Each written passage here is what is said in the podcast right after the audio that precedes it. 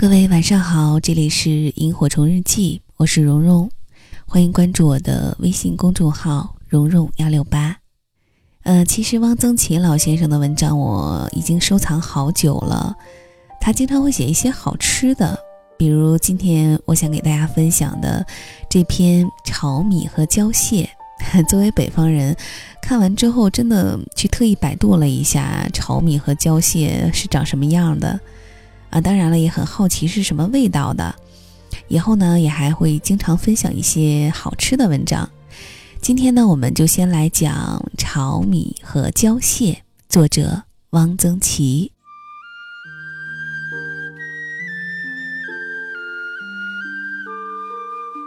小时读板桥家书，天寒冰冻时木，穷亲戚朋友到门，先泡一大碗炒米送手中。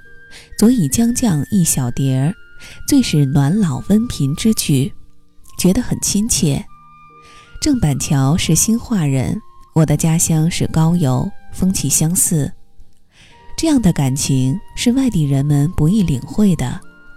炒米是各地都有的，但是很多地方都做成了炒米糖，这是很便宜的食品，孩子买了咯咯的嚼着。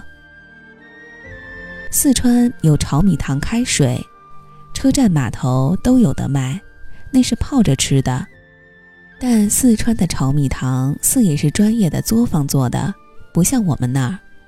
我们那儿也有炒米糖，像别处一样切成长方形的一块一块，也有搓成圆球的，叫做欢喜团儿，那也是作坊里做的。但通常所说的炒米是不加糖粘结的。是散装的，而且不是作坊里做出来，是自己家里炒的。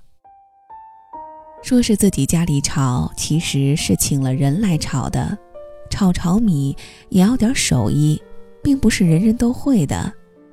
入了冬，大概是过了冬至吧，有人背了一面大筛子，手持长柄的铁铲，大街小巷的走，这就是炒炒米的。有时带一个助手。多半是个半大孩子，是帮他烧火的，请到家里来，管一顿饭，给几个钱儿，炒一天，或二斗，或半石。像我们家人口多，一次得炒一石糯米。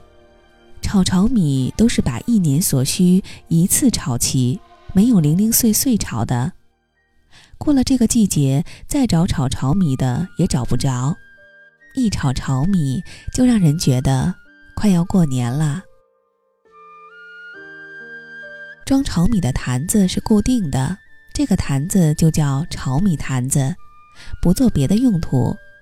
舀炒米的东西也是固定的，一般人家大都是用一个香烟罐头。我的祖母用的是一个柚子壳，柚子，我们那里柚子不多见，从顶上开一洞，把里面的瓤掏出来。再塞上米糠，风干，就成了一个硬壳的波状的东西。他用这个柚子壳用了一辈子。我父亲有一个很怪的朋友，叫张仲陶，他很有学问，曾教我读过《项羽本纪》。他博有田产，不治生业，整天在家研究易经算卦。他算卦用湿草。全城只有他一个人用湿草算卦，据说他有几卦算得极灵。有一家丢了一只金戒指，怀疑是女佣偷了，这女佣人蒙了冤枉，来求张先生算一卦。张先生算了，说戒指没丢，在你们家炒米坛盖子上。一找，果然。我小时候就不大相信算卦怎么能算得这么准。怎么能算得出在炒米坛盖子上呢？不过他的这一卦说明了一件事儿，即我们那里炒米坛子是几乎家家都有的。炒米这东西实在说不上有什么好吃，家常预备，不过取其方便，用开水一泡，马上就可以吃。在没有什么东西好吃的时候，泡一碗。可带早晚茶，来了平常的客人泡一碗也算是点心。郑板桥说：“穷亲戚朋友到门，先泡一大碗炒米送寿终，也是说起省事儿，比下一碗挂面还要简单。炒米是吃不饱人的，一大碗其实没有多少东西。我们那里吃泡炒米，一般是抓上一把白糖，如板桥所说，佐以酱姜一小碟儿，也有少。”我现在岁数大了，如有人请我吃泡炒米，我倒宁愿来一小碟儿酱生姜，最好滴几滴香油，那倒是还有点意思的。另外还有一种吃法，用猪油煎两个嫩荷包蛋，我们那里叫蛋瘪子，抓一把炒米和在一起吃。这种食品是只有惯宝宝才能吃得到的。谁家要是老给孩子吃这种东西，街坊就会有议论的。我们那儿还有一种可以急救的食品，叫胶蟹，胡锅巴磨成碎末就是胶蟹。我们那儿餐餐吃米饭，顿顿有锅巴，把饭铲出来，锅巴用小火烘焦，起出来卷成一卷儿存着，锅巴是不会坏的。不发馊，不长霉，攒够一定的数量，就用一具小石磨磨碎，放起来。胶蟹也像炒米一样，用开水冲冲就能吃了。胶蟹调匀后成糊状，有点像北方的炒面，但比炒面爽口。我们那里的人家预备炒米和胶蟹，除了方便，原来还有一层意思是应急，在不能正常煮饭时可以用来充饥。这很有点像古代行军用的被。有一年记不得是哪一年，总之是我还小，还在上小学，党军和联军在我们县境内开了仗，很多人都躲进了红十字会。不知道出于一种什么信念，大家都以为红十字会是哪一方的军队都不能打进去的，进了红十字会就安全了。红十字会设在炼阳观，这是一个道士观。我们一家带了一点行李进了炼阳观，祖母指挥着，特别关照，把一坛炒米和一坛胶蟹带了去。我对这种打破常规的生活极感兴趣。晚上爬到旅组楼上去，看双方军队枪炮的火光，在东北面不知什么地方一阵一阵的亮着，觉得有点紧张，也很好玩儿。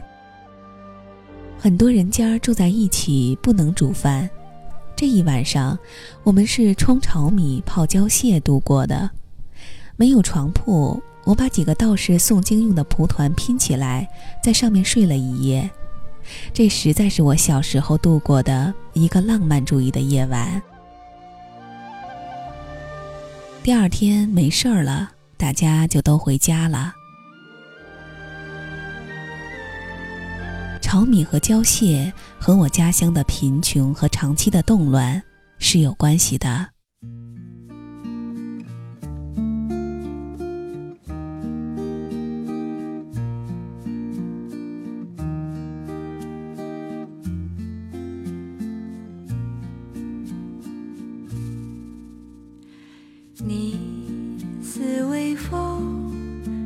给我